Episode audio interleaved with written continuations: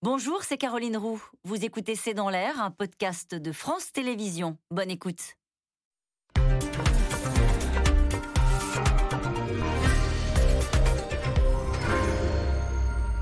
Bonsoir à toutes et à tous. On connaissait le pronom masculin il, on connaissait le pronom féminin elle. Le dictionnaire, le petit Robert, ajoute le pronom yel, contraction de il et elle, pour désigner une personne, quel que soit son genre.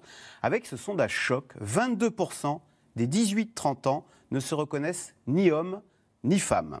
Alors cette entrée du pronom neutre dans le dictionnaire a suscité de nombreux commentaires indignés, à commencer par Brigitte Macron qui accuse le petit Robert de maltraiter la langue française, quand d'autres y voient une influence américaine, le fameux wokisme sur le droit des minorités.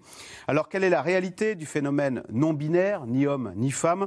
Pourquoi le Robert a-t-il décidé de faire entrer Yel dans sa version web?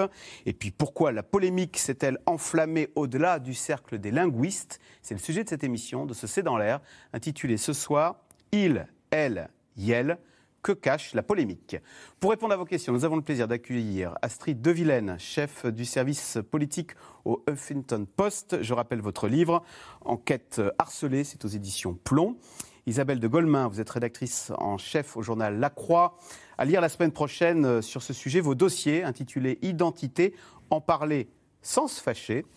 Christophe Nick, vous êtes journaliste, réalisateur de documentaires. Je vous rappelle que vous êtes producteur du documentaire Génération Quoi. Et enfin, Jérôme Fourquet, directeur du département Opinion Institut de sondage IFOP, auteur de La France sous nos yeux. C'est aux éditions du Seuil. Jérôme Fourquet, on commence avec vous, avec la définition donc de Yel dans le petit Robert. On regarde pronom employé pour une personne, quel que soit son genre.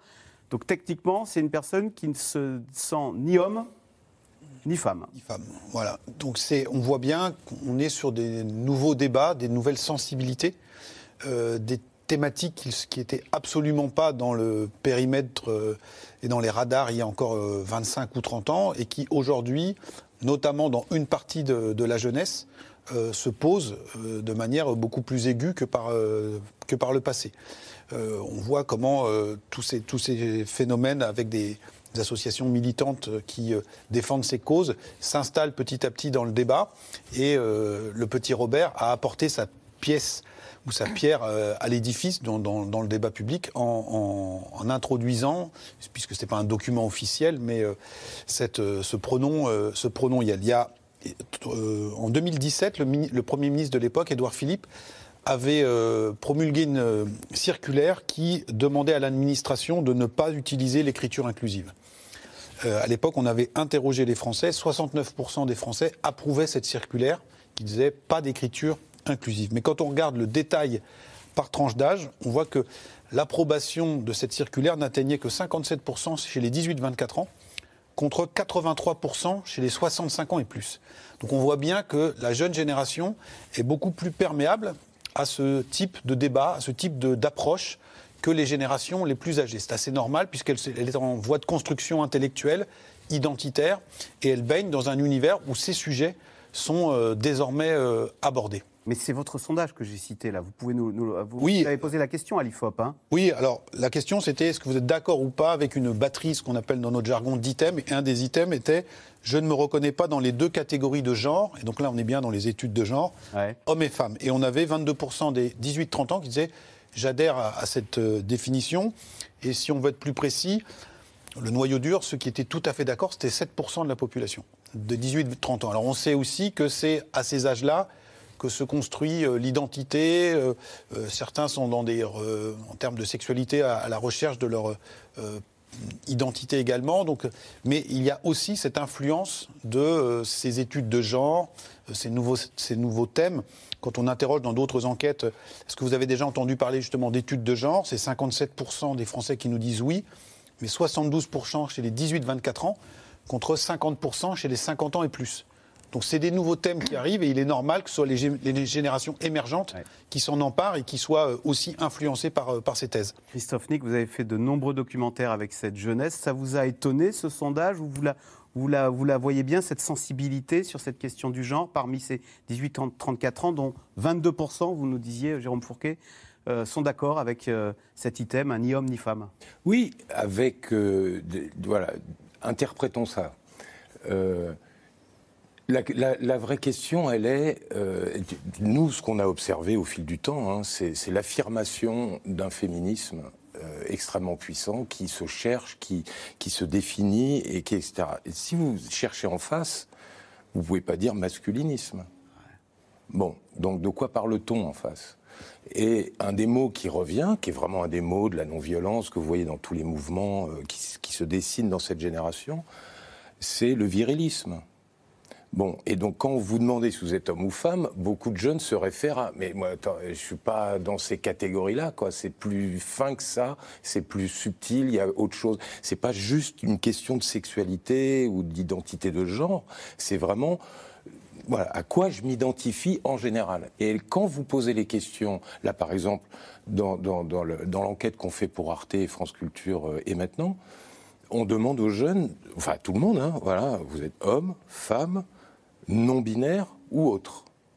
Et là, les gens se définissent eux-mêmes. Alors, sortir du cliché, l'homme viril et la femme bimbo, quoi. C'est, et- Ou, ou féminisme, mais, mais si vous opposez, si, si vous affirmez un, un féminisme, et tout, alors donc on pose, vous vous, vous, vous identifiez vraiment à quoi? Vous êtes quoi? Bah, En fait, il n'y a plus que 1,75%, euh, toutes catégories d'âge confondues, qui disent euh, je suis pas homme ou femme, je suis autre. Alors Isabelle de Golemin, euh, le Parisien a interviewé donc des jeunes sur cette question. Je vais citer Ellie. Alors d'ailleurs, je me poser la question est-ce qu'il faut dire une jeune, un jeune ou une jeune Je ne sais pas parce que c'est se définit comme Yel. Et elle dit écoutez, moi je ne me ressens ni il ni elle. Ça ne fait de mal à personne d'utiliser Yel pour me désigner en tant que non binaire. Et pourtant, il y a eu une polémique sur ce Yel au point que vous avez décidé euh, d'ouvrir vos pages débat. Euh, sur cette thématique du YEL. Alors, euh, pourquoi polémique? Est-ce que vous avez reçu beaucoup de courriers? Et est-ce que oui, il y a deux camps qui s'affrontent sur cette question de YEL Alors l'idée, c'était justement de ne pas rentrer dans une polémique, euh, de, dire c'est pas, voilà, pas la guerre, etc. Mais plutôt essayons de voir ce que ça veut dire. Et ce qui nous a paru important, c'est de se dire pourquoi est-ce que le Robert l'a fait Est-ce qu'il a le droit de le faire? Est-ce qu'il est dans son rôle ou est-ce qu'il sort de son rôle? Est-ce que c'est à lui de dicter ou pas la. la- Le Robert va-t-il trop vite? C'est la question. Voilà, le, hein. le Robert, est-ce qu'il va trop vite? Effectivement, là, là, il y, a- il y a ceux qui disent, bah non, c'est son, job finalement de d'être à l'écoute des nouveaux usages, des nouveaux usages de la langue. Et c'est vrai qu'il y a beaucoup de mots comme ça qui chaque année euh, sortent dans, dans le Robert et c'est important. Après, il y a sans doute, à mon avis, aussi un petit côté pub ou commercial. Hein, c'est pas idiot là, et c'est réussi pour le coup. Et puis il y a des gens qui disent, Yel est encore très peu utilisé. Donc effectivement, à quoi ça sert? Et en plus, c'est pas forcément satisfaisant, mais ça, c'est le problème de la langue française, parce que en fait, ça vient de der en, en- en- en anglais, où, où, effectivement vous prenez le pluriel. Qui, qui est neutre quelque part. Vous, vous êtes euh, en, en pluriel, vous êtes ni homme ni femme, c'est un pluriel. Alors que en, français, c'est compliqué parce que yel, vous allez l'accorder comment après? De toute façon, c'est ça sera un homme ou fameuse un question femme. que posait le Figaro. Alors, on doit dire Yel est beau. Oui, ou Yel est belle. belle. Donc on est, on C'est est dans une langue extrêmement genrée en, en- en France. Le français est extrêmement genré. Donc de toute façon, c'est très compliqué de- de- d'a- d'aller vers ça. Donc c'est vrai que nous, ce qu'on a pensé, c'est que c'était intéressant de dire qu'il y avait un débat. Euh, sans doute pas de, d'hystériser le débat, de parler de grand remplacement de la langue, etc. C'est, c'est complètement Grand stupide. remplacement de la langue. Oui, parce qu'il y en a qui ont été jusque-là. Par contre, effectivement, il y a un débat et en démocratie, c'est plutôt intéressant de, de se poser la question de la langue. On, on- on sait bien que, la- que les mots évoluent. Et puis peut-être aussi se dire que euh, on- un mot peut faire mal. Euh, Vous savez, il y, a, eu- quand même toute une époque où on parlait des PD, par exemple. Et ça, c'est un mot terrible qui, pouvait amener des gens à, se suicider. Donc, il faut faire attention, c'est vrai, il faut faire attention à bien utiliser les mots, à bien les définir et, ne pas faire une guerre des mots. Euh, Astrid de Vilaine, un débat dont les politiques se sont emparés. On a vu Jean-Michel Blanquer euh, disant qu'il ne fallait pas maltraiter la langue française. Brigitte Macron également. hein. il y a deux pronoms, il et elle. La langue est si belle et deux pronoms, c'est bien. Donc on a bien compris que Elle le troisième, elle, elle, c'était pas Elle bien. en a juste oublié un qui est le pronom on, que beaucoup Ah. de gens lui ont fait remarquer sur les réseaux sociaux. Non, c'était. Je trouve que le, par rapport à juste l'entrée d'un mot dans, dans un dictionnaire indépendant et la polémique qui a duré toute la semaine dans le champ politique, peut-être qu'il y avait une petite disproportion. Mais c'est des sujets qui, en effet, sont tellement nouveaux pour les politiques ou les médias traditionnels que euh, tout le monde est un peu désemparé dès que ça arrive. Euh, je crois que dans cette interview, Brigitte Macron et Jean-Michel Blanquer étaient les tenants du conservatisme de la langue française, tout simplement, en disant on n'y touche pas. Mais en s'abritant derrière la langue française, elle est bien comme ça, elle est très belle, comme si elle n'avait jamais bougé, je crois que c'est là peut-être l'erreur d'analyse. C'est-à-dire que c'est pas la langue française n'a jamais bougé, puisqu'elle a beaucoup bougé. Et il y a beaucoup de mots qui arrivent dans le dictionnaire. Et par exemple, la règle que beaucoup contestent, le masculin l'emporte sur le féminin, avant, euh, elle, elle, n'existait pas avant le XVIIe siècle. Donc c'est faux de dire que la, langue française serait comme ça immuable et ne peut pas euh, changer. Euh, en revanche, on a le droit de ne pas l'utiliser, on a le droit de ne pas être d'accord, on a le droit de faire des débats. Il y a toujours des débats en fait dans quand un. Et c'est ce débat, c'est conservateur contre progressiste, un petit peu derrière ce Yel. C'est ça. qui se. À mon avis, c'est ça. D'ailleurs, au sein même du gouvernement, ils ne sont pas tous d'accord, puisque la ministre en charge de, l'égalité, et elle est dans son rôle, elle Elisabeth Moreno. Exactement, Elisabeth Moreno, elle a dit c'est un progrès. Donc il y a quand même un petit peu de friture euh, sur la ligne. Mais c'est Elle a dit que Yel, hein, c'était très bien, qu'elle n'y voyait aucun mal. Hein, voilà. Sur euh, France Info. Exactement. Et si on prend par exemple le mot féminicide, c'est un mot qui n'existait pas il y a quelques années, qu'on ne, savait même pas ce que ça voulait dire, qui vient du langage militant et qui aujourd'hui est partout dans, dans la presse pour ne plus parler de crime passionnel. Donc en fait, derrière ces mots, il y a des réalités. C'est ça qu'il faut aller chercher, à mon avis. Alors, ces trois lettres ont beaucoup fait parler cette semaine. Hein, on l'a dit, hein, l'entrée du pronom Yel dans le site internet du Robert a même réussi à créer un tollé dans le milieu politique. Sujet de Romain Besnénou et Ilana Azinko. Vous connaissiez le pronom il, le pronom elle. Mais connaissiez-vous Yel? Un nouveau pronom qui vient de faire son entrée fracassante dans le petit Robert en ligne. Définition utilisé à la troisième personne du singulier et du pluriel, employé pour évoquer une personne quel que soit son genre. Autrement dit, pour les personnes entre il et elle, ou aucun des deux, ceux qui ne se reconnaissent ni dans le genre masculin ni féminin. Dans notre classe, euh, on en a, on en a euh, et dans notre école, on en a plusieurs. ici. On en a qui, qui quoi? Qui euh, se considèrent une femme et ça me dit rien du tout. Pour moi, ça veut rien dire. Il n'y a pas d'écriture inclusive, enfin, c'est soit il, soit elle. Je comprends que pour euh, des, euh, des, gens d'autres générations, ça peut choquer parce que c'est euh, c'est quand même nouveau. Mais après, nous, comme on, va, on, vit avec ça, bah, nous, ça nous surprend plus vraiment en fait. I-E-L, trois lettres qui dérangent et qui divisent, même au sein du gouvernement. La ministre chargée de l'égalité entre les femmes et les hommes y voit un progrès. Que l'on dise que pro potentiellement on peut dire yel parce que ça vient enrichir la langue et c'est un pronom neutre, pourquoi c'est si choquant? Jean-Michel Blanquer, lui, appuyé par la première dame Brigitte Macron, refuse l'idée d'un pronom non genré. La langue est si belle. Et deux pronoms, c'est bien. On ne doit pas triturer la langue française, euh, quelles que soient les, causes, hein, les choses qui euh, sont en quelque sorte des, modifications euh, inopinées de la langue française. ça n'est bon à aucun titre, y compris pour le sujet essentiel de mon point de vue, qui est l'apprentissage des savoirs fondamentaux de la part de nos élèves. L'affaire prend une telle ampleur cette semaine que toute la classe politique s'empare du sujet, parfois outrée, souvent décontenancée. D'accord, pas d'accord, Yannick Jadot Écoutez, moi je, je, connaissais pas Riel, euh, pour vous dire la vérité, donc euh, c'est très bien qu'on ait débat sur quelque chose qui n'est pas usité, euh, utilisé dans, le, dans, la, dans, la, dans la langue française. C'est une enfance à la langue française, et moi je ne suis pas pour déconstruire la langue. dans la langue française, le neutre, c'est le masculin, c'est il.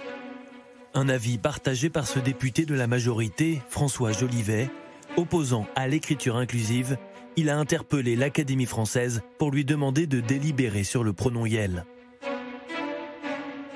Ça me surprend du petit Robert, c'est un acte militant. Euh, je pense qu'ils sont devenus entrepreneurs d'une cause. C'est respectable parce que tout le monde a le droit de penser ce qu'il souhaite dans ce pays. En revanche, euh, lorsqu'on est une référence scolaire, je pense qu'il y a des interdits à ne pas franchir.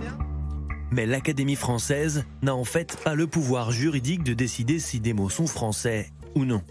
C'est l'usage qui s'en charge et chaque dictionnaire dispose de son comité éditorial composé de linguistes qui déterminent tous les ans les nouveaux entrants. Le problème avec elle, c'est que même les linguistes ne sont pas d'accord. Le principal problème qui est résolu grâce à euh, bah, notamment cette définition qui est enfin euh, visible parce qu'elle est déjà pratiquée. Enfin, le pronom IEL est déjà pratiqué. Moi, j'ai des étudiants depuis quelques années à la Sorbonne qui me demandent si, quand ils sont absents, on peut dire IEL est absent. Euh, voilà, parce qu'ils ne se reconnaissent pas dans ces deux genres. Donc, il est clair que la langue française ne disposait pas d'un pronom qui puisse accueillir autre chose que soit le masculin, soit le féminin. Ce n'est pas une forme de plus dans la langue dans la mesure où les pronoms n'existent pas seuls, on fait des phrases avec eux. Yel est belle ou beau, il faut choisir. Et les gens qui se sentent neutres et qui utilisent Yel veulent un neutre et ils ne voudront ni belle ni beau. Il faudra donc inventer une forme neutre à l'adjectif. Et de proche en proche, on va neutraliser la langue. Ce débat semble en tout cas refléter une certaine réalité, notamment auprès de nombreux jeunes qui ne se reconnaissent pas dans les identités sexuelles classiques. D'après une étude IFOP, 22% des 18-30 ans ne se sentent ni hommes ni femmes. Alors, question téléspectateur euh, Isabelle de Golemin, c'est Frédéric Danlin qui s'interroge. Ce pronom est-il si répandu que cela? Est-ce une observation de l'évolution de la langue ou plutôt une tentative de la changer? En tout cas, non, le, pronom n'est pas, on, l'a bien vu dans votre, euh, dans votre reportage. reportage voilà, c'est que non, ce pronom n'est absolument pas courant et il y a beaucoup de gens qui en fait l'ont découvert avec la polémique. Donc euh, voilà. Alors, est-ce que c'est un acte militant?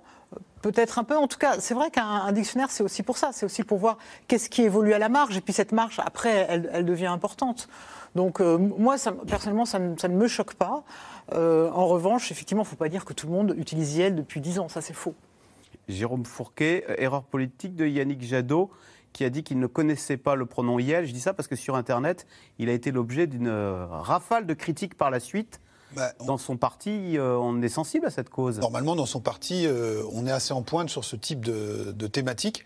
Alors, il n'est pas forcément dans le, courant écologiste, qui était le, plus euh, le plus accroché sur ces, sur ces sujets-là. Et donc, euh, c'est pas étonnant qu'il se soit fait rappeler à l'ordre. Par Sandrine Rousseau, qui se flattait de vivre avec un homme déconstruit. Déconstruit, voilà. Sans qu'on sache très bien ce que ça voulait dire, ce que ça veut bah, dire. Déconstruit, enfin, je, trouve que c'est quand même intéressant ce qui s'est passé. Si vous voulez, pendant des siècles, finalement, on, on a vécu comme on était né. C'est-à-dire qu'on était homme, on était femme, et puis ça déterminait beaucoup de choses une femme, par définition, elle aimait pas le pouvoir, elle aimait faire la cuisine, faire le ménage, etc. Un homme était fort, enfin voilà.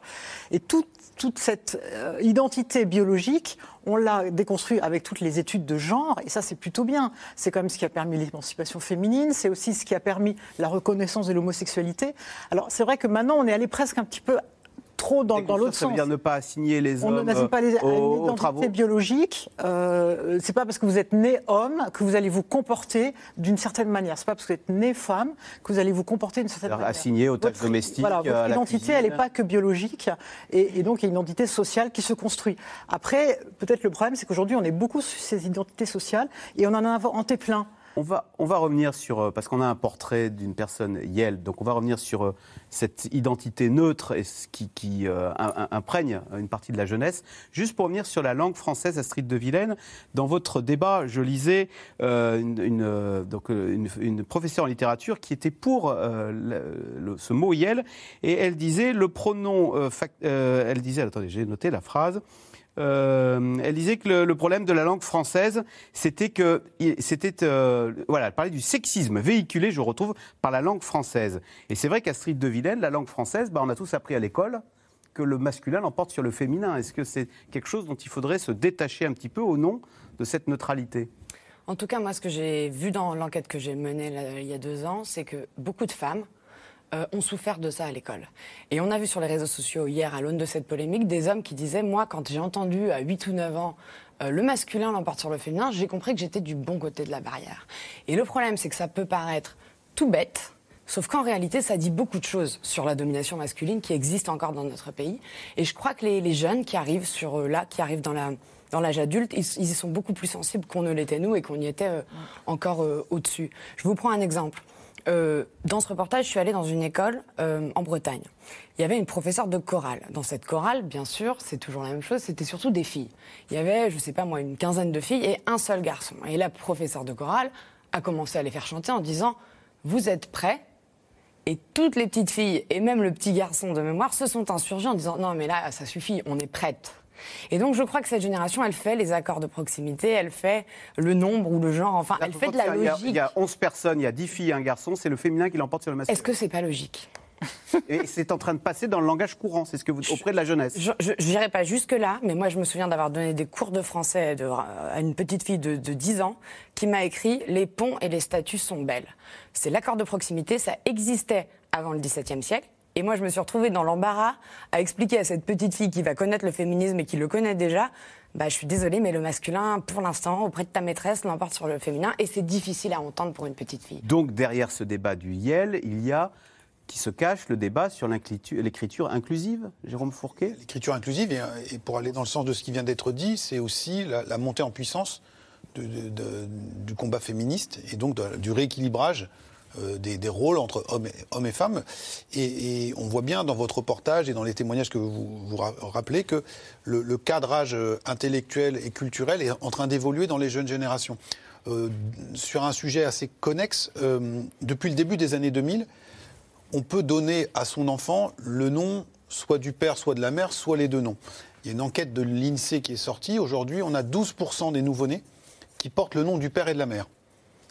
Et donc, vous voyez, typiquement aussi dans les écoles, euh, eh bien, euh, tout ça va changer les choses en disant, bah non, avant, c'était obligatoirement le nom du père, le nom du papa qui s'imposait. Aujourd'hui, on a déjà 12% des enfants qui portent le nom du père et de la mère. Et donc, tout ça montre, comme sur l'écriture inclusive, que euh, les, grands cadres de référence sont en train de bouger. Donc, ça peut déstabiliser les générations les plus âgées hein, qui ont grandi dans une France qui était tout autre et qui disent mais en fait le pays fout le camp, qu'est-ce qui se passe? Et euh, pour des générations qui sont en train de se faire, se construire une identité, eh bien c'est somme toute, on l'a vu dans votre reportage, assez normal en disant euh, c'est comme ça que ça doit se, passer maintenant. Mais c'est un changement qui est majeur. C'est pas uniquement parce qu'il y a déjà eu des débats dans le Petit Robert sur est-ce qu'on met tel ou tel mot en anglais, euh, est-ce que euh, il faut pas simplifier euh, certains orthographes? Certaines orthographes parce que euh, sinon c'est que, euh, euh, il y a une, une forme de clivage de classe, il y a c'est c'est une langue qui est compliquée à acquérir, etc. Là aujourd'hui c'est autre chose qui euh, se joue derrière, c'est cette ce rééquilibrage entre euh, C'est pas dégenrer, c'est démasculiniser un petit Ah peu. bah, il y a- il y a les deux, il y a les la, la langue française, Isabelle de Golemin? Oui, alors moi, je ne suis pas tout à fait d'accord parce qu'il me semble qu'autrefois, on on- n'était pas non anti-féminisme, mais sauf que le féminisme a changé un peu de combat. C'est-à-dire que le- le- la bataille de nos mères, de nos grands-mères et de nos mères, ça a été de passer le bac, ça a été de pouvoir euh, écrire et signer un chéquier. Il faut, il faut savoir que c'est il n'y a pas si longtemps que ça. Ça a été de pouvoir travailler, ça a été ensuite d'avoir les mêmes salaires, et ça, c'est en- pas encore fini. de Et voter. De voter. Voter, ouais. Et, et- et voilà, et donc le, et c'est vrai que pour les, les femmes de génération plus, plus âgée, elles se disent mais c'est quoi cette histoire de, de langue? Elles n'avaient pas, elles avaient pas vu qu'il y avait là du, du effectivement de, du, de, de l'antiféminisme dans la langue. Dans la langue. Et c'est très intéressant qu'il y en ait, mais c'est vrai qu'il y a à mon avis toute une génération de gens, c'est pas du tout qu'elles n'étaient pas féministes, c'est que pour elles le féminisme ne se jouait pas là, ne se jouait pas dans la, la langue. Christophe Nick Mais ce, ce débat, ce- ce- nommer les choses, il ne va pas se limiter juste à ce, à ce- à ce YEL. Il est, il est dans tout ce qui pose problème dans la société. Si vous prenez aujourd'hui un débat dans cette génération, c'est les jeunes ne supportent plus qu'on emploie le mot black. C'est, c'est, c'est de- mais vous allez voir, c'est pareil, et, et qu'il faut appeler les choses par leur nom. Il s'agit de noir. Et pourquoi euh, black, blanc, beurre D'où vient ce truc, etc. Regardez dans le handicap. Il y avait encore un sujet il y a deux jours au, au journal de 20 heures. Vous pouvez faire des journées ouvertes avec des handicapés.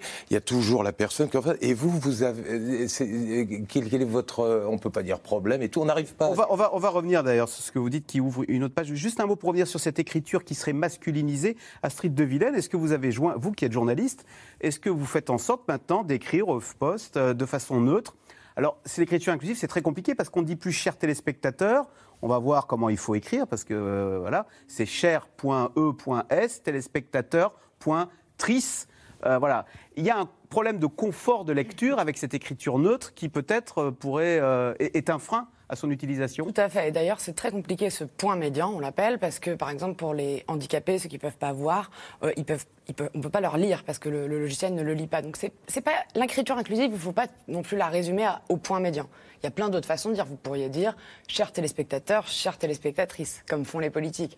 Moi, par exemple, quand je donne des cours à Sciences Po, je m'efforce de dire dans mes courriels ou euh, euh, bonjour tout le monde au lieu de bonjour à tous pour inclure les femmes. Ça, c'est des petites choses qu'on peut faire.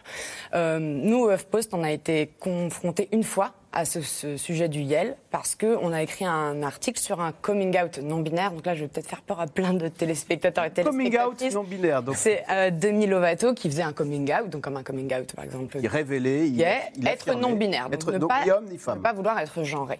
Et le journaliste est venu me voir parce qu'on on- est en train d'élaborer une charte sur comment les usages, qu'est-ce qu'on peut en faire au HuffPost. Et il m'a dit, écoute, sur ce sujet-là, j'aimerais bien utiliser Yel parce que cette personne ne veut ni he, ni she, ni il, ni elle. Et on, a- on l'a fait, juste une fois. On, on l'a jamais fait euh, plus tard. Et en fait, moi, j'étais un peu réticente au démarrage. Et quand j'ai lu l'article, c'était tout à fait lisible et intéressant. Et donc, on essaye d'être au moins ouvert, en tout cas, à ces questions-là. Kamala Harris, sur son compte Instagram, précise qu'il faut s'adresser à elle en tant que femme. Elle dit c'est she et her, c'est donc elle et euh, à elle. Euh, c'est une façon de soutenir ce combat. Au fond, si on affirme euh, qu'on est femme, c'est une façon d'afficher du respect pour, pour ceux qui seraient non binaires. Tout ça pour dire, Jérôme Fourquet, est-ce que oui, ce dont on parle, c'est aussi une influence américaine de l'affirmation des minorités? C'est ce wokisme qui se cache derrière ce combat, et c'est pour ça que ça fait peur à certains et que ça fait polémique. Je ne suis pas sûr se- qu'il se cache, hein, c'est euh, C'est ça. c'est très affiché. Et donc, on, on- on a ce, ce mouvement qui vient des, des campus américains euh, de la- l'affirmation du, droit des, des minorités. Et donc, wokisme, ça vient de wake, donc d'être éveillé et donc être sensible au sort, statut et à la condition de toutes les minorités.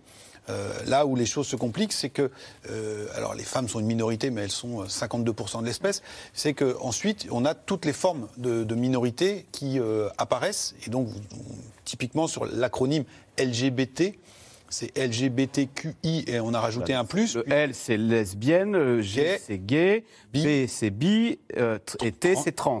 Q, c'est queer, hein, donc il y a deux, des, des- des- voilà, et, euh, et ensuite on a le plus, puisque ensuite c'est fractionné. Donc on a groupe et sous-groupe. C'est ce que groupe et sous-groupe, et au sein, euh, par exemple, de, euh, du, de, de- par- Isabelle de Gomin parlait du combat féministe tout à l'heure, il y a eu le combat aussi des gays et des, et des homosexuels, et aujourd'hui il y a des sous-groupes euh, qui peuvent euh, aussi être en, en compétition, en concurrence, et donc on a ce, ce- ce fractionnement. C'est euh, un, un sociologue américain, Marc Lilla, qui raconte ça très bien, et qui a montré aussi, puisque vous parliez de Kamala Harris, comment ça a posé problème à, à la gauche américaine, hein, qui s'est euh, aujourd'hui euh, spécialisée dans la défense de cette euh, population très très fractionnée. Qui a comporti- compi- comp- euh, fait des Comparti- compartiments de la société américaine. Voilà. en- Mais, mais tout ça est lié aussi au fond du fond, parce que derrière le wokisme, etc., il y a la montée très puissante de l'individu, l'individualisme. Et c'est-à-dire, on exacerbe, le marché aussi le fait, c'est-à-dire, vous êtes un, comport- un, un client unique, on va vous faire un produit sur mesure. Et donc, euh, eh bien, euh, notamment euh, dans ces universités, encore une fois, Marc Lilla le raconte très bien, comment on a euh, poussé ou euh, glorifié la différence. Et donc tout ça crée des groupes, sous-groupes, etc., etc. Donc qui heurtent beaucoup notre tradition universaliste. qui e- exige et qui demande le respect de ses droits. C'est ce que dit Ramayad dans une interview à, à l'Express. Elle dit le wokisme, ça n'est rien d'autre, dit-elle. C'est juste le refus des discriminations. Et elle, elle dit euh, bah moi, quand je me promène dans Paris euh, et que je passe sous la statue de Colbert. Je ressens comme une mini-agression. C'est le même ressort qu'il y a derrière? Colbert, faut dire, c'est le code noir. Pardon C'est le ministre, Oui, le ministre de- de Louis XIV qui avait instauré le code, noir, voilà. qui régentait l'esclavage. Donc au fond, il symbolise l'esclavage, enfin une- pour, cer- pour, euh, Pour certains. en- pour certains. Après, après moi, moi, je trouve que c'est plutôt bien de respecter les, les différentes minorités, et, ça, c'est plutôt une bonne chose. Et que les jeunes soient beaucoup dans ce mouvement-là, je, je pense que ça, c'est important. En revanche, c'est vrai que le problème, c'est qu'on a une espèce d'individualisation à l'extrême. euh, et comment est-ce qu'on fait du commun avec ça? Comment est-ce qu'on va rassembler les gens sur des objectifs politiques collectifs s'il faut à chaque fois tenir compte de leurs particularités C'est là où il, y a un, où il y a un peu en danger. Et puis, je trouve, moi, l'autre danger, c'est C'est la qu'on critique qui avait été faite à Hillary Clinton d'avoir saucissonné, la société américaine avec de- de- autant de, de, de récriminations à satisfaire. C'est ça. Et puis alors, moi, je trouve qu'il y a peut-être aussi un autre risque. Je dis pas qu'on qu'on- qu'on va tout- forcément dedans, mais c'est on est quand même dans une un peu une hypertrophie du moi. C'est-à-dire que on est quand même complètement sur sa propre identité. Michel Serres disait euh, de manière assez juste euh, "Je suis je, voilà tout". je suis je. Et puis, et puis voilà. Et, à force de se, se, poser cette question de l'identité à l'excès, est-ce qu'on n'entre pas dans une société extrêmement narcissique? Moi, c'est ça qui me ferait peur. Soi-même comme un roi, dit Elisabeth Roudinesco, elle n'a pas tort. C'est-à-dire qu'on on, est sans arrêt en train de se dire soi-même comme une espèce de, de, cas particulier et de refuser d'être mis dans un ensemble plus, plus, plus, plus large. Astrid de Villene oui.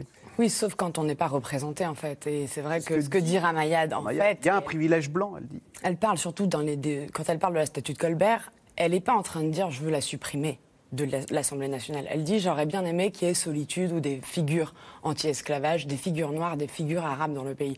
Emmanuel Macron s'en est occupé. Hein. D'ailleurs, il a fait une liste de 350 personnes. On avait révélé cette info au F-Post, euh, issues de la diversité, issues des Outre-mer, issues de l'immigration, pour diversifier. Il y aura du commun si on diversifie aussi les figures les figures sur les plateaux de télé, les figures dans les hautes sphères. Je ne parle juste que, par exemple, que des femmes. Il y a zéro femme à la tête d'une entreprise du CAC 40, six femmes au Panthéon sur 75 hommes, 6% des rues de France avec des femmes.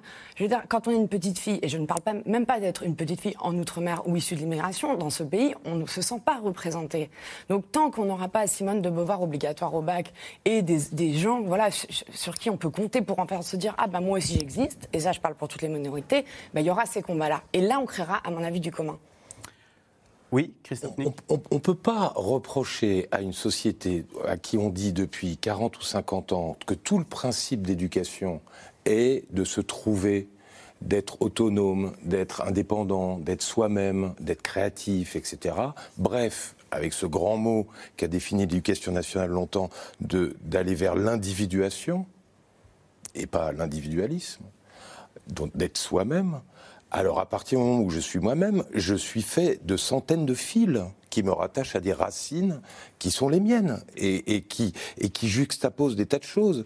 Donc il s'agit juste, en tout cas chez les jeunes, ça je peux vous dire que c'est vraiment ça, une forme de respect de l'autre c'est pas du tout l'affirmation d'une identité minoritaire qui doit s'imposer à une majorité. C'est je te respecte. J'ai aucune raison de t'appeler black alors que tu es noir. Le respect chez les jeunes est très ancré et il y a une grande sensibilité à ça.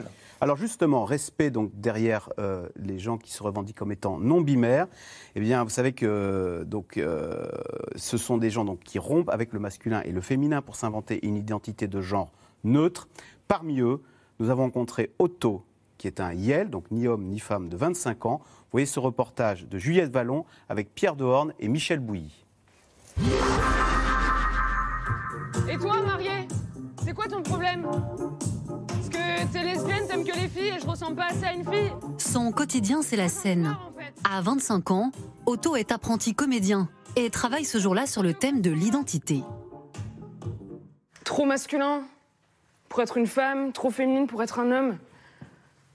C'est juste chiant de ne pas se sentir exister comme ça, d'être invisible. Otto connaît bien le sujet.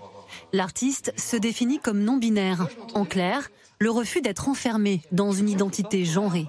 Alors improviser sur cette singularité lui permet d'interpeller la société. Tout ce que j'écris pour le théâtre, ça me sert vraiment à, dire des choses pour que la personne en face me, comprenne mieux en fait, pour que ce soit euh, voilà, un truc euh, tangible, généralisé et que, que les gens apprennent par ce biais-là. Mais c'est important de le faire, pas que pour moi, mais aussi pour les autres, quoi. Pour euh, qu'ils aient accès à moi, ma vérité, euh, et qu'ils puissent comprendre, quoi. Part du fait que si jamais la personne répond, ça ne te convient pas. la non-binarité, une particularité parfaitement acceptée par le professeur de théâtre d'Otto, même s'il reconnaît avoir été troublé au départ. Les gens sont pas j'allais dire habitués ou euh, n'ont pas la connaissance, tout simplement. Moi, je l'avais pas. Hein. Avant, je, savais que voilà, que c'était dans la vie, mais je l'avais pas rencontré au quotidien. Et euh, ça fait donc partie de l'évolution de la vie, quoi, vraiment. On est très en retard, très excessivement en retard. La non-binarité ou la difficulté de ne pas ressentir une appartenance à un genre en particulier. Pour Otto, né dans un corps de femme, la sensation de malaise est apparue très tôt dès l'enfance. Alors c'est une photo de moi plus jeune, je sais même pas, peut-être je devais avoir genre 5-6 ans.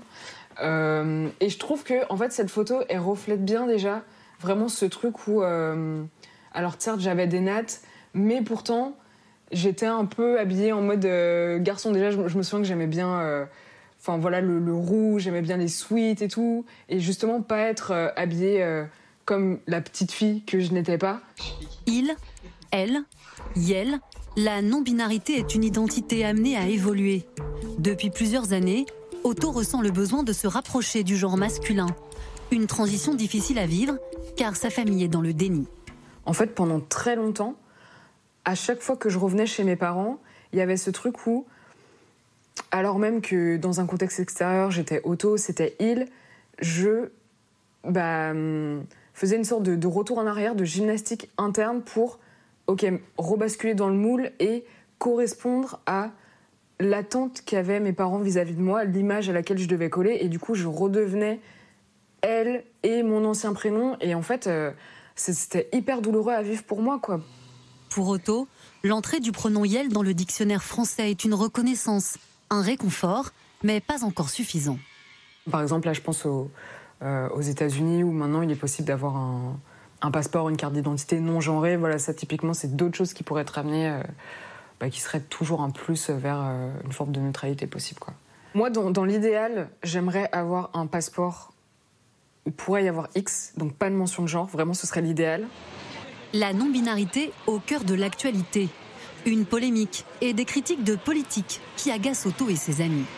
Mais je pense vraiment que c'est un faux débat en fait. Et le pire, c'est que les personnes qu'on entend le plus, ce sont, comme d'habitude, les personnes qui ne sont pas, Pas concernées. concerné. Oui, merci. Pour ces jeunes, l'évolution des mœurs crée une fracture entre deux générations. C'est pas une lubie, genre, euh, parce que si on pouvait vivre plus confortablement, franchement, on le ferait quoi.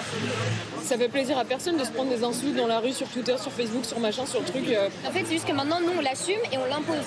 Avant, il l'assumait, mais il l'imposait pas. Et maintenant, on impose, on dit c'est comme ça, on est comme ça, et vous, soit tu prends, soit tu prends pas. Depuis un mois, Otto a même franchi une nouvelle étape dans sa transition. Un traitement médical à base de testostérone. Alors, question de téléspectateur de Claire dans le Loir-et-Cher, euh, Isabelle de Goldman. Faudra-t-il mettre de nouvelles cases sur les papiers d'identité, dans les formulaires? Oh bah, moi, je pense qu'on va y arriver, oui, parce que Ça se fait à l'étranger on ça se fait à l'étranger, ça se fait même dans, dans un certain nombre de pays d'Europe. Donc, euh, oui, on va, y, on va y arriver. Alors après, euh, ce qui est, peut-être compliqué dans, dans l'exemple qu'on vient de voir, c'est que, enfin, je pense que c'est pas nouveau des adolescents qui, qui, qui- qui se posent la question de. Ça a toujours existé, mais c'était Ça a tué toujours auparavant. existé, c'était tué, et je pense qu'il y a eu beaucoup de souffrance à, à propos de ça, parce qu'on n'a pas su l'écouter. Après, peut-être qu'il ne faut pas non plus tout de suite aller vers une transition ou tout de suite faire une, une réponse médicale. Et c'est vrai qu'en France, on ne fait plus de réponse médicale. Euh, Il y a- eu un peu cette tendance à un moment, tout de suite. Parce que c'est pas parce que vous avez un gamin de 14-15 ans qui ne sait pas s'il est un garçon ou une fille qu'il faut tout de suite lui, lui proposer un, Un traitement hormonal hormonal. Et d'ailleurs, je trouve que c'est assez paradoxal parce que ce sont des gens qui refusent une identité biologique, mais qui ensuite vont sur le corps, agir sur le corps pour retrouver une autre identité. Donc il y, a- quand même quelque chose d'un petit peu paradoxal. En tout cas, c'est très bien qu'on écoute ces Ouais. inquiétudes et, et ces, et ces angoisses. Euh, il, faut les entendre. Est-ce qu'il faut tout de suite euh, conduire ces, ces gamins à, à prendre une décision? Moi, j'en suis pas tout à fait sûre. Jérôme Fourquet, le, le schéma traditionnel, j'allais dire, il- c'est fini là. le- un papa, une maman, euh, le papa qui va travailler, euh, ils sont mariés, ils ont des enfants. là. Bon, on on l'a dit tout à l'heure, euh, 12% des, des nouveau-nés portent le, le double nom père et mère. Premièrement. Euh, deuxièmement, euh, aujourd'hui, nous avons 60% des naissances qui se font hors mariage. Hein, donc euh, ça peut être une cellule familiale très classique, hommes et femmes, mais il n'y a plus l'institution du mariage qui est aussi... Donc le référentiel des enfants a en- changé. Tout est en train de bouger, c'est-à-dire, parce que si je vous donne le, le- le chiffre qui était celui des naissances hors mariage fin des années 90, c'est 10%. Hein, donc on est passé en, 20 en 30 ans, 25-30 ans, de 10%, donc c'était une toute petite minorité, à 60%, c'est devenu une norme sociale. Hein, Donc on voit comment tous ces référentiels bougent. Et donc le double nom, la père et mère, on n'est pas encore à, à ces taux-là. Mais encore une fois, cette loi a été passée début des années 2000. Et donc en à peine 15 ans, euh, les usages ont commencé à se prendre. Donc tout ça bouge. Et ça peut influer sur le caractère, la vision qu'ont les enfants en tous les cas de, Ah bah, bien évidemment. de leur individu, de leur. euh, Bien sûr, bien sûr, hein, ce que vous disiez sur le nom des rues, sur c'est- très puissant en fait ce, ce cadrage et tout ça euh, est hérité d'une longue histoire et en train de bouger, euh, de bouger très fortement. Euh, on parlait de, de l'homosexualité tout à l'heure. Dans les enquêtes de l'IFOP du début des années 80, euh, quand on demande aux Français comment ils conçoivent l'homosexualité, une façon comme une autre de vivre sa sexualité, une maladie à guérir. Les items étaient très durs, hein, ou une perversion à combattre. À l'époque, début des années 80, on est dans des sondages en face à face. On a 40% des Français qui disent soit que c'est une maladie à guérir, soit une perversion à combattre, au début des années 80. Aujourd'hui, on fait des sondages online, donc les gens sont cachés derrière leur ordinateur. Il y a encore 10% de la population qui est sur l'un ou l'autre de ces deux items. Mais vous voyez comment les référentiels bougeaient euh, de manière très très rapide. Et, et donc là, on est sur une nouvelle étape, manifestement, de ces, de ces basculements anthropologiques. Astrid de Villene, ça peut être aussi un combat générationnel. Au fond, chaque, chaque génération a eu son combat. Là, l'affirmation du non-binaire pourrait être euh, l'un des combats euh, de la génération 2020. Je pense pas. Je pense que les combats d'une génération, ils sont bien plus larges. Euh, mais heureusement que les générations, les jeunes générations, nous bousculent aussi sur des sujets. On pourrait parler du climat, on pourrait parler du, féminisme, on en a parlé, on pourrait parler de la lutte contre les discriminations. C'est heureux, et ça a toujours été comme ça, en fait, dans l'histoire de l'humanité. Les vieilles générations le comprennent mal ou l'acceptent mal. bien sûr. Mais c'est logique. Moi, ça me fait. Franchement, je vais peut-être être, euh, peut-être vous choquer avec cette comparaison, mais j'ai l'impression de vivre exactement comme dans les, années 60, avant 68 et euh, sous le général de Gaulle. C'est-à-dire euh, le côté, il y avait un conservatisme et une jeune génération qui avait envie de tout bousculer. C'était pas les mêmes enjeux, c'était pas du tout la, même époque. Mais je crois que le, ce qu'on ne voit pas nous, c'est-à-dire en sous-main, mais qui existe vraiment, il y a une, une jeune génération qui a vraiment envie d'une sorte de révolution. Culturelle, euh, sociétale, et qui euh, et du coup il y a un grand décalage entre ceux qui sont au-dessus et qui gouvernent ou qui sont euh, dans l'élite et ceux qui sont en dessous et qui euh, ont des autres, usa- des autres usages.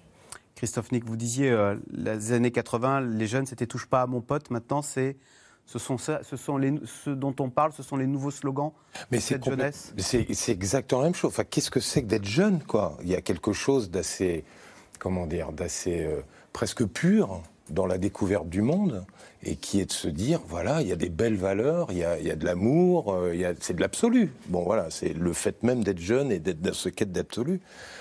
Donc, par rapport au mariage, par exemple, c'est fascinant cette histoire. Effectivement, le mariage est pour la plupart des jeunes aujourd'hui un bout de papier. Par contre, la valeur amour, la valeur fidélité est bien plus importante chez les 18-24 que chez les plus de 55. Il n'y a pas photo. hein. Euh, le- On se mariait, mais on faisait un petit peu ce qu'on voulait par ah ailleurs. non, mais vous demandez, là, c'est le contraire. Dans, dans l'enquête qu'on fait, là, 55%, enfin, plus, les plus de 55% sur la question de la fidélité répondent très majoritairement, c'est un truc qui se contourne. Ça se contourne. Voilà. Vous n'avez pas ça chez les jeunes. Ils veulent de l'absolu, ils veulent du fort, ils veulent du fond. Et, et- et toutes ces valeurs qui sont celles. Mais elles- c'est vrai, c'est des valeurs assez pures. Et, et donc vous êtes dans une société qui est complètement déconnectée de ces enjeux. Est-ce qu'il faut idéaliser la jeunesse et considérer que les, les, plus, les seniors sont des vieux? C'est point, j'arrête là. Parce qu'on n'est pas loin de dire je ça, là, Isabelle. qu'il y a un petit côté binounours. C'est-à-dire que moi, je trouve Ouais. que c'est très bien que, que- qu'on qu'on De- de s'intéresser au combat des jeunes Soit contre la discrimination, je suis complètement d'accord. Il faut aussi voir aussi qu'il y a- derrière aussi des combats idéologiques hein, de gens qui veulent nous imposer une forme de manière de penser avec lesquelles tout le monde n'est pas obligé d'être d'accord. C'est le wokisme, c'est pas c'est pas le truc dominant aujourd'hui dans l'université française, mais ça existe quand même. Ça existe. Et, du coup, c'est aussi euh, des gens qui par idéologie empêchent d'autres de penser et de parler. Donc faut pas non plus être trop, moi je trouve, faut pas non plus être trop binounours dans cette espèce de pureté, etc. C'est bien, mais il y a aussi des dangers, notamment cette espèce d'individualisme dont on a parlé, et ce, côté quand même où, chacun va dans, va dans son truc et on peut plus se parler. Alors, pour aller dans votre sens, c'est vrai que d'abord, ce combat des minorités peut, est vécu par beaucoup comme le combat contre l'universalisme français, cette égalité. Et puis, je, je cite Jean-Marie Roire, qui, pour qui le YEL euh, est le virus de la déconstruction de notre langue. Alors, pff, virus, faut, faut pas exagérer. Voilà, c'est là, c'est ça qui est dommage, c'est qu'à chaque fois, ça devient euh, d'un côté comme de l'autre. euh, voilà. Au lieu de se comprendre, on se Par bat. contre, c'est vrai que moi, je pense qu'il faut faire attention à ne pas tout déconstruire. Il faut qu'il puisse y avoir un débat. Il ne faut pas forcément que des- une minorité impose une manière de penser à une majorité. Alors, la jeunesse a aussi des combats et s'intéresse parfois à la politique. Ça arrive. Euh, certains continuent de s'investir et prennent sur leur temps pour soutenir des candidats à la présidentielle. Je vous propose de regarder le portrait de ces nouveaux militants qui font leur début en politique. Paul-Rémy Barjavel avec Léa Dermidjian et Vivian Charère. Euh. Euh, celle-là. Non, non, pas celle-là. Prends juste le balai. Hop. La nuit, Go, go, go, go, go. le meilleur moment, dit-on, pour coller des affiches de candidats. Parfait. À 19 ans, Jean a choisi le sien pour la campagne présidentielle, celui qui ne s'est pas encore déclaré officiellement, Éric Zemmour. Moi, c'est lui qui m'a redonné espoir en la politique. C'est lui qui, qui voilà, qui, me- qui me met en capacité de me projeter dans l'avenir. Donc non, ce sera, ce sera lui ou personne. Lui ou personne, c'est l'avis de beaucoup de jeunes qui soutiennent Éric Zemmour. Des jeunes souvent déjà déçus par la politique et séduits par les idées du polémiste. Enfin, les deux Eric, c'était euh, je reçois des gens. Et quand il dit aujourd'hui, il faut, faut recréer des Français, il faut redonner l'amour d'être Français, peut pas, euh, les gens peuvent pas s'identifier à rien du tout. S'ils n'ont pas d'histoire, s'ils n'ont pas de culture, euh, ils sont désorientés. Et c'est aujourd'hui, c'est tous ces jeunes désorientés qui, qui vont plus voter, qui, bah, il y en a, ils tombent dans la délinquance, etc. Donc, euh, donc aujourd'hui, moi je trouve que Zemmour, c'est quelqu'un qui, vient dire, les gars, enfin rien n'est perdu quoi. Comme eux, environ 5000 étudiants et jeunes actifs auraient rejoint le mouvement Génération Z. Chez les jeunes LR, on en a fait le constat. Et on tente de se rassurer.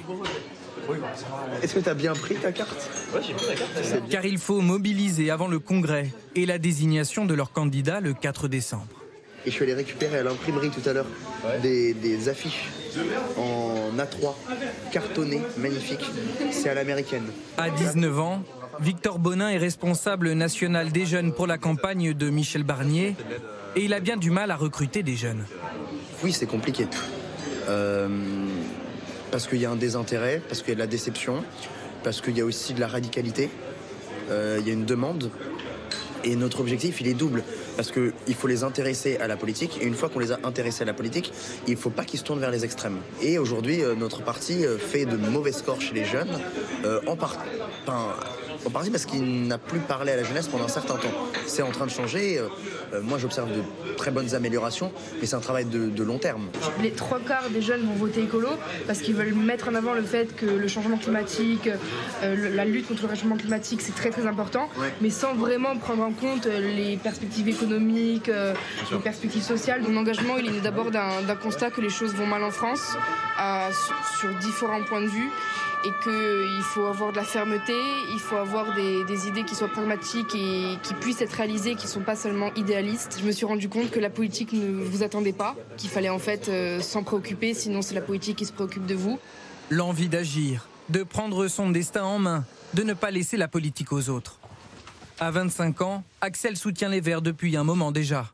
Au cœur de son engagement pour Yannick Jadot, la crainte de l'avenir. J'ai peur en fait, j'ai vraiment peur, ça impacte tous les domaines de ma vie. Euh, toute ma vie est impactée euh, par, euh, par ma peur de, de la crise climatique, j'ai peur des réfugiés climatiques, j'ai peur de la hausse des températures. En fait, les impacts du réchauffement climatique, on les voit déjà.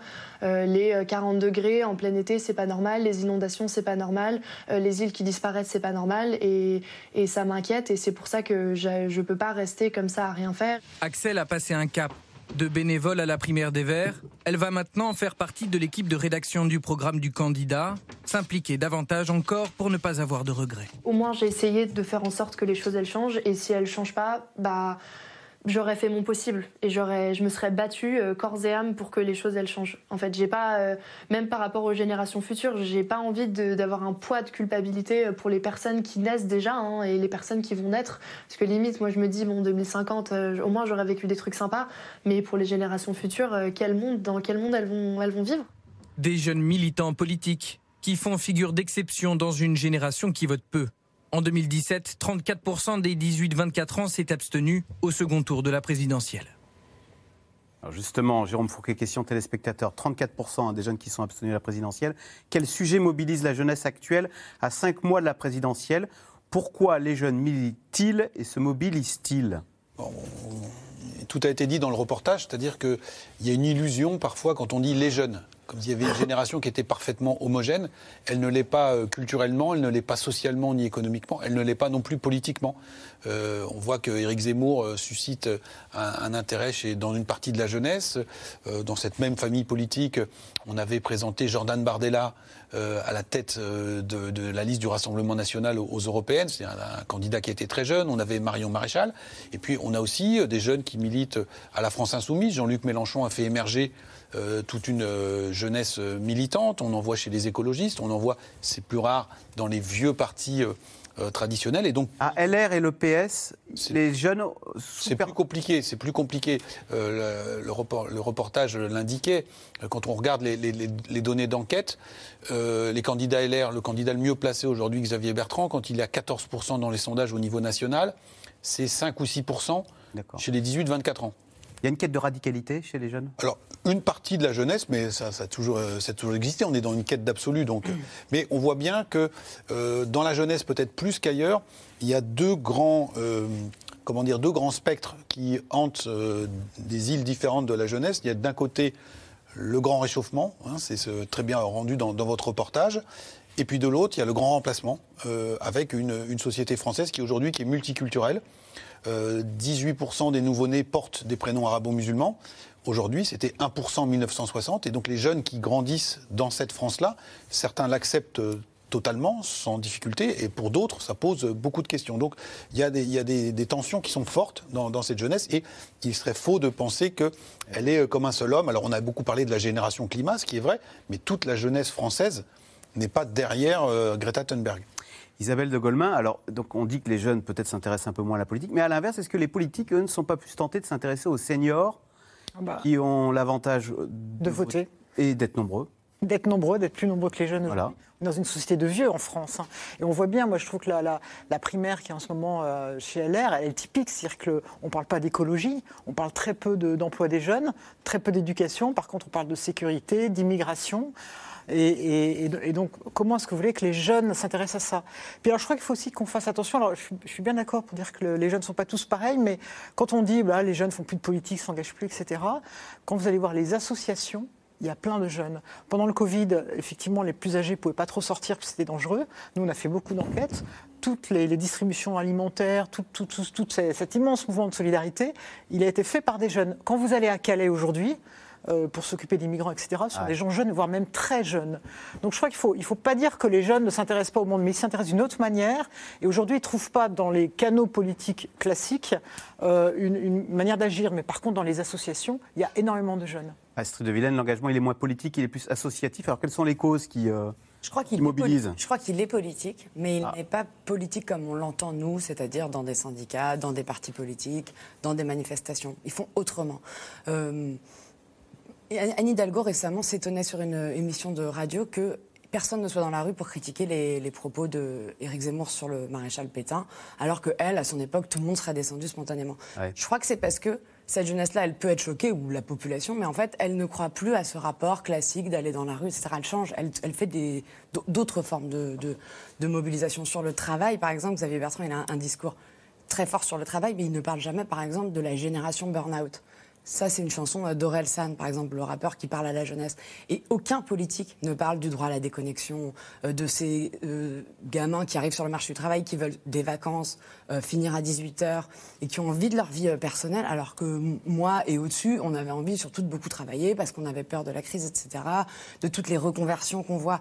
Tout ce qui se passe, en fait, dans le sociétal, parfois, n'arrive pas dans le champ politique. Et je prends juste un dernier exemple, c'est Assa Traoré, qui, au moment des manifestations euh, euh, Black Lives Matter, qui, sont arrivées en France, hein, juste après la mort de George Floyd aux États-Unis, elle a réussi ce que peu de gens à gauche peuvent se targuer d'avoir fait, euh, à réunir des dizaines de milliers de personnes sur la place de la République, beaucoup de jeunes, beaucoup de jeunes de quartiers populaires qui ne sont pas dans les institutions euh, traditionnelles, juste en faisant un appel sur Instagram.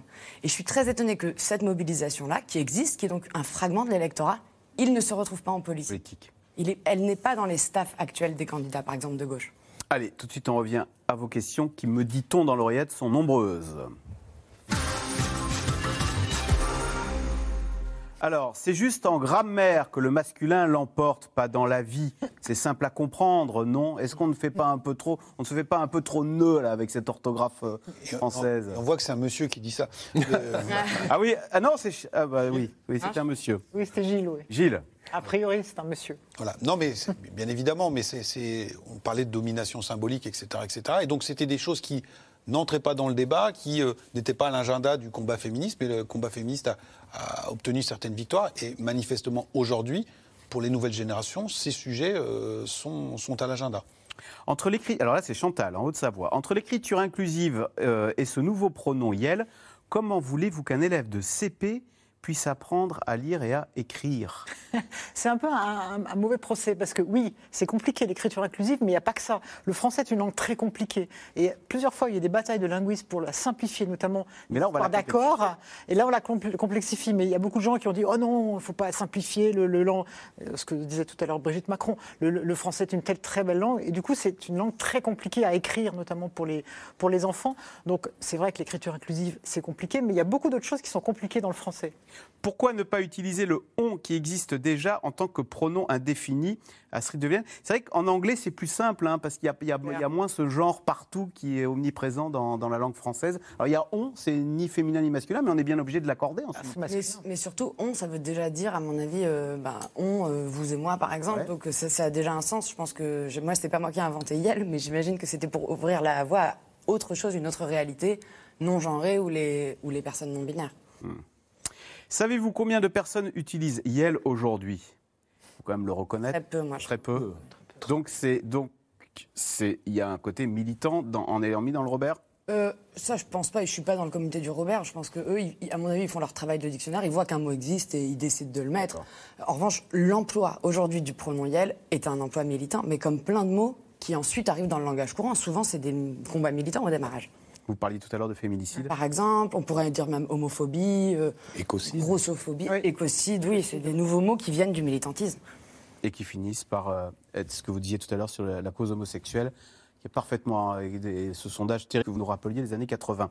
Pourquoi l'enté du pronom Yel dans euh, le Robert en ligne suscite-t-elle un tollé? Alors, question simple. Alors voilà, est-ce que c'est autre chose que trois lettres et un pronom? Oui, parce qu'il y a toute cette espèce de d'hystérisation autour du wokisme, effectivement, de, l'écriture inclusive, avec des gens qui veulent avoir l'air de, de maintenir la tradition, puis d'autres, au contraire, qui veulent, euh, qui, veulent dire qu'au contraire, il faut bouger, il faut reconnaître toutes les minorités. Je, pense que c'est un peu idiot de d'hystériser ce débat-là. Ce débat, il est normal, il existe, et c'est bien que la langue bouge. Donc, c'est quand on parle de virus ou choses comme ça, je trouve ça complètement stupide. Mais, voilà, donc ça ne mérite pas une hystérisation. Par contre, ça mérite un débat. Mais je crois que c'est un petit peu plus. Si je vous c'est ce qu'on vient de dire. C'est-à-dire s'il n'y a pas que ce mot, il y en a plusieurs. Or, en fait, et si vous le prenez d'un point de vue d'une génération, il y a plusieurs jeunesses dans cette génération, mais il y a un point de vue de génération. Il y a une évidence, et c'est là, si on parlait des politiques, les politiques n'ont pas parlé aux jeunes pendant le Covid. Enfin, faut, faut arrêter. Donc, c'est c'est d'abord ça le constat. Bon. Mais la réalité, c'est que les jeunes voient bien ce que les scientifiques leur disent. Le monde tel qu'on le vit est fini. Il faut trouver autre chose. Ça remet en question énormément de choses. Et eux, c'est leur vie. C'est-à-dire la vie de. Nous, on la termine, notre vie. Donc, bon, voilà, euh, ça va encore changer, encore une mode. Non, pas du tout. C'est absolument fondamental et euh, structurant. C'est-à-dire qu'il y a comme un monde de la modernité, comme dirait Bruno Latour, qui se termine. La modernité, c'est fini. Là maintenant, la, la question est celle de l'habitabilité de la planète et du vivre ensemble et du territoire où on est, et des dépendances qu'on peut avoir et des liens de solidarité qu'on peut créer. Ça remet tellement de choses en question qu'on n'en est qu'au tout début. Au tout début. C'est toute la thématique autour de l'éco-anxiété, hein, tous- ces Elle thèmes. est énorme. La- regardez les questions de santé mentale dans la jeunesse. Jamais on a vu ça. Il y a une génération Covid. Frédéric, dans le Maine-et-Loire, masculin, féminin, pourquoi pas neutre? Pourquoi ça embêterait les gens? Alors la question a disparu entre-temps. Euh, pourquoi ça embête les gens Euh, Elle est partie un peu vite, la question. Euh, voilà, voilà, bon. euh, Parce qu'encore une fois, on a été, euh, on a été structuré, construit sur ce, ce mode qui était très très euh, très très binaire et qui euh, tombait sous le sens, si je puis dire, en disant il y a des hommes et des femmes et point à la ligne. Hommes et femmes, il les créa. Voilà. Et, et- et aujourd'hui, on dit, bah, en fait, non. euh, vous voyez, que, quand on parle de on a l'impression qu'on défie la nature, quoi.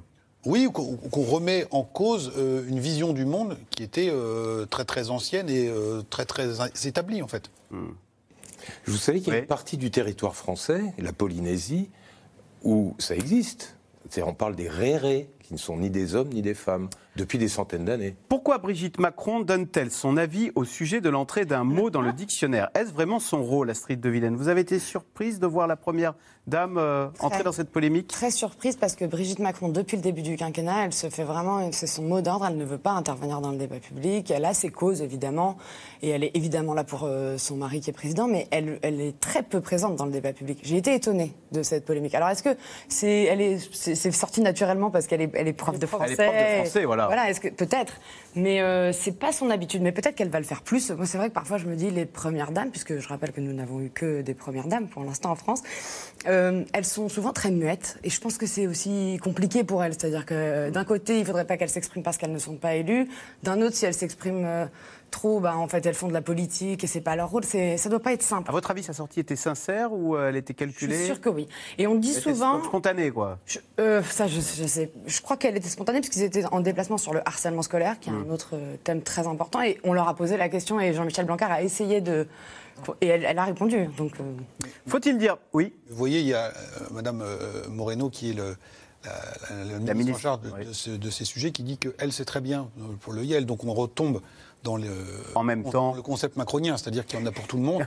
Et, et Brigitte Macron, euh, à mon avis, c'était sans doute euh, assez, assez spontané, mais elle est dans son rôle aussi de parler à un électorat d'une certaine droite conservatrice, traditionnelle, euh, que Emmanuel Macron souhaite bien voir arriver dans son escarcelle euh, dans quelques mois maintenant. Faut-il dire Madame la maire ou Madame le maire? Madame la mère. Il y a eu une polémique. euh, Non, mais chaque- moi, je pense que chacun dit ce qu'il veut, mais je Alors sais vous qu'il y a dites, on dit plus- auteur ou autrice Vous on dit, vous Moi, je dit, dis autrice. Mais moi, j'aime bien. J'ai j'ai interviewé dans ce livre sur l'écriture inclusive Christiane Taubira, qui a souvent des- du recul. Et elle disait il nous faut un grand débat national sur ce sujet. Ça peut pas être. Pour l'instant, c'est un peu. Vous avez vu, c'est un peu le bazar. Certains disent un, une chef ou un chef ou une chef avec deux F. Personne ne sait. Comme on est. C'est un combat nouveau, on est tous un peu perdus. Il va falloir un jour ou l'autre l'harmoniser, à mon avis. Et il y a eu une polémique à l'Assemblée très récente. C'est vous dire comme quand même les combats sont difficiles à. Même l'Académie française a dit qu'on pouvait dire maintenant Madame la ministre. Et il y a un député qui récemment s'en est pris à Madame Pompili, à Barbara Pompili, en lui disant Madame le ministre. Elle a refusé de répondre. Elle l'a appelé Monsieur la rapporteur. Ça, le 8 octobre. Donc vous voyez, ça fait moi depuis que je couvre l'Assemblée nationale que j'entends ce genre de polémique. C'est un petit peu long à. En tout cas, ce qui est compliqué, c'est que chacun fait un peu comme il veut, parce que nous, à la Croix, on a une charte, effectivement, on dit autrice, et ça fait un peu débat, parce que du jour au lendemain, ceux qui sont chargés de la charte, on dit, bon, on dit, bon ça y est, on dit autrice, puis il y en a plein de journalistes qui n'étaient pas d'accord du tout avec ça, ils disent non, auteur c'est mieux, etc. Donc c'est vrai qu'un débat national, je ne sais pas, en tout cas, il faudrait que les gens s'accordent, parce que pour l'instant, chacun fait un peu ce qu'il veut. Pourquoi le sexe physique ne déterminerait-il pas le pronom? Après tout, voilà, euh, si on, on a un sexe, on est il, et même si on est une fille, enfin même si on se sent pas bien en tant qu'homme, ça, ça pose des questions compliquées. hein. Non, mais parce que le sexe ne suffit pas à définir une identité. C'est aussi compliqué que ça. Enfin, je veux dire, le- les facteurs religieux, les facteurs sociaux, les facteurs territoriaux rentrent aussi là-dedans. Donc, je suis qui Voilà. La réponse majoritaire des jeunes à cette question, qui je suis, c'est je ne suis dans aucune catégorie. Olivier, dans les Alpes-Maritimes, l'individu roi est-il devenu plus important que la cohésion sociale? Isabelle de Golemin, c'est le reproche qu'on avait fait, à- je reviens là-dessus, à Hillary Clinton, hein, c'est d'avoir déconstruit la société américaine qui ne fait plus société et qui du coup ne respecte plus son président à tous une fois qu'il est élu. En tout cas, c'est un risque. En tout cas, c'est un risque. C'est-à-dire qu'à force de, de mettre comme ça des minorités, de les respecter, ce qui est bien, mais de les mettre aussi en valeur, et puis surtout de, que chacun finalement devienne une victime de sa, de sa minorité. Et, et- et du coup, on fait effectivement, on fait plus de commun, on fait plus de collectif. C'est un risque. Et puis c'est aussi cette espèce de, moi j'appelle ça l'hypertrophie du moi, c'est-à-dire qu'on est sans arrêt en train de se demander qui on est. Bon, il faut aussi euh, s'occuper du, du- du reste du monde. On se met dans une case et on, s'en- c'est, euh, on se présente en tant que victime. Va-t-on finir par n'autoriser que des prénoms non genrés, comme Frédéric, Dominique, Axel? On n'est pas là, je crois. Ça simplifierait les choses. On a 13 000 prénoms différents utilisés chaque année en France pour appeler les, les enfants. Donc voilà, et euh, depuis 1993, il y a la liberté totale du, du choix des prénoms. Avec une créativité que vous avez notée dans votre livre. Qui est à saluer. Voilà. Le Larousse va-t-il emboîter, emboîter le pas au Robert en ligne ou se montrer plus frileux? Puisque pour l'instant, Yel n'est que dans. euh, c'est un coup marketing, vous disiez peut-être ouais? En tout cas, il y a- en tout cas, c'est réussi. Ouais. Tout, tout le monde a, parlé du, du- du Robert cette année, donc c'est réussi. Il y, a, il y a sans doute un peu de marketing et de com derrière. Oui. Alors, pour sa défense, euh, le directeur général des éditions Robert a dit définir les mots qui disent le monde, c'est aider à mieux le comprendre. Donc, le Yel permet de mieux comprendre le monde. Et à l'inverse, moi, je me souviendrai toute ma vie quand le, le mot buzz est arrivé dans le dictionnaire. Beaucoup de gens ont dit ah c'est un anglicisme, etc. Et certains dictionnaires voulaient mettre euh, ramdam. Ah. Et donc vous voyez, quand on veut imposer un mot par le haut, ça marche pas non plus. Donc, euh, faut faire- Sauf au Québec où on arrive. Oui, non, mais en à France, personne ne dit français et En- non anglais. En France, on dit- de minorité. Divulgacher, ça marche bien. j'aime bien divulgacher. oui. Voilà. Euh, D'où vient le terme wokisme? Donc, petit cours d'anglais. Ce qu'on disait, c'est- ça vient de wake, c'est-à-dire être éveillé. Être éveillé à quoi alors? Éveillé au sort des, des- et à la condition des, des très nombreuses minorités. Qui s'estiment dominés par. Voilà. euh, Donc, en gros, c'est euh, ceux qui sont plutôt des groupes majoritaires, euh, hommes, blancs, CSP+, qui doivent être parfaitement ouverts sur ce, ce sort des minoritaires, avec toutes les notions connexes de, par exemple, de privilèges blancs, en disant, voilà, en tant que blanc, dans une société multiculturelle, comme la société américaine, euh, de facto, vous êtes euh, un privilégié. Donc, vous, il faut que vous en soyez conscient. Et donc, après, on a la notion de déconstruction qui arrive. Pour déconstruire la société américaine qui a des bases euh, qui Bah, ou se favorisent le blanc. individuellement en, étant, en ayant intégré ce- tous, tous ces éléments-là. Eh bien voilà, c'est la fin de cette émission. Merci euh, beaucoup euh, d'y avoir participé. C'est dans l'air, je le rappelle, est disponible gratuitement en podcast audio sur toutes les bonnes pla- plateformes. Vous restez évidemment sur France 5 à suivre C'est à vous avec Ali Badou. Alors Ali, quel est le programme ce soir au menu? De la joie, bonsoir Axel, l'équipe est joyeuse ce soir et nous recevrons Caroline Fourest et Raphaël Antoven. Ils s'engagent dans la présidentielle avec un journal qu'ils lancent contre les extrêmes. Une question, la guerre dans l'espace aura-t-elle lieu? On en parlera avec la spécialiste de l'espace au CNRS Isabelle Sourbès-Vergès. Et puis de la douceur, de la joie avec l'un des meilleurs pâtissiers au monde, François Perret du Ritz. Il nous rejoindra aussi en plateau. A tout de suite. Voilà, Caroline Fourest et Raphaël Antoven qui, je suis sûr, auraient beaucoup de choses à dire, auront beaucoup de choses à dire sur Yel. Merci beaucoup, Ali, on se réjouit et on reste sur France 5, bien sûr. À lundi pour un nouvel euh, C'est dans l'air, un nouveau C'est dans l'air. C'était C'est dans l'air, un podcast de France Télévisions. Alors s'il vous a plu, n'hésitez pas à vous abonner. Vous pouvez également retrouver les replays de C'est dans l'air en vidéo sur France.tv.